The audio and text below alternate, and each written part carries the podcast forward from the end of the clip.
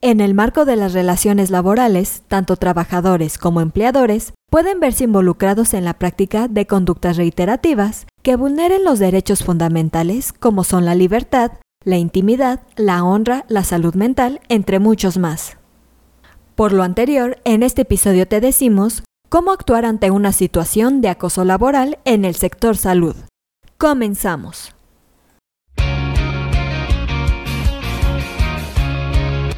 Esto es Asismed, Asistencia Médico Legal, su empresa de responsabilidad profesional médica, en la cual te damos tips, conceptos y tendencias que te ayudarán a destacarte en el sector salud y evitar cualquier controversia con tus pacientes durante el desarrollo de tu profesión. Las violaciones a los derechos fundamentales de los trabajadores pueden ser consideradas como constitutivas de acoso laboral conforme a la ley motivo por el cual es importante que conozcas estas prácticas y sus características, logrando determinar si estás frente a un caso de acoso laboral y los aspectos a tener en cuenta para el adecuado manejo de esta situación. Empecemos definiendo qué es el acoso laboral y cómo se materializa. El término acoso laboral en el sector salud se entiende como aquellas prácticas o conductas persistentes y demostrables que buscan generar desmotivación en el trabajo, sentimiento de miedo, angustia o incluso incudir a la renuncia del trabajo. Dicho acoso laboral puede ser ejercido por un jefe inmediato, un compañero de trabajo, un subalterno o un superior jerárquico independientemente del cargo que desempeñe.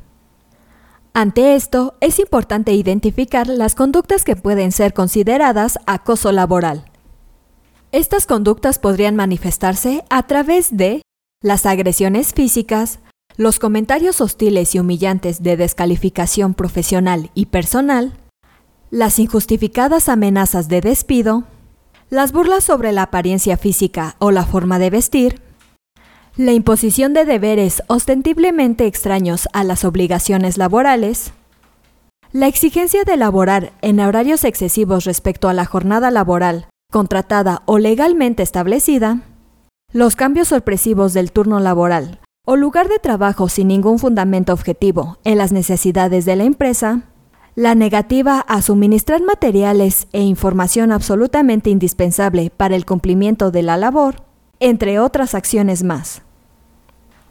Ante estas conductas, ¿cómo debes enfrentar el acoso laboral? Es importante mencionar que esta figura solo aplica a aquellas personas vinculadas laboralmente por contrato de trabajo, relación legal o reglamentaria. En este sentido, si este es tu caso y la situación no pudo ser solucionada de manera conciliada, podrás interponer la denuncia ante la Procuraduría Federal de la Defensa del Trabajo, Profedet. El aspecto probatorio es fundamental para que estas reclamaciones prosperen por lo que debes sustentar los hechos que intentas reclamar con medios de pruebas idóneos, por ejemplo, correos electrónicos, testigos, cuadros de turnos, entre otros medios.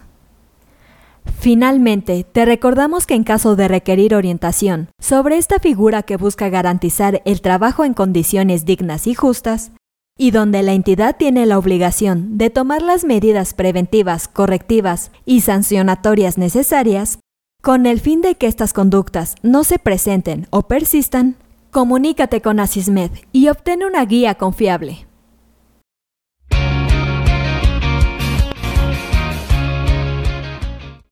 Esto es todo por hoy. Te invito a no perderte nuestros próximos episodios. Y la forma de no perdértelos es suscribiéndote a este podcast desde tu aplicación preferida. Y si te ha gustado este episodio, no olvides compartirlo en tus redes sociales y con tus colegas.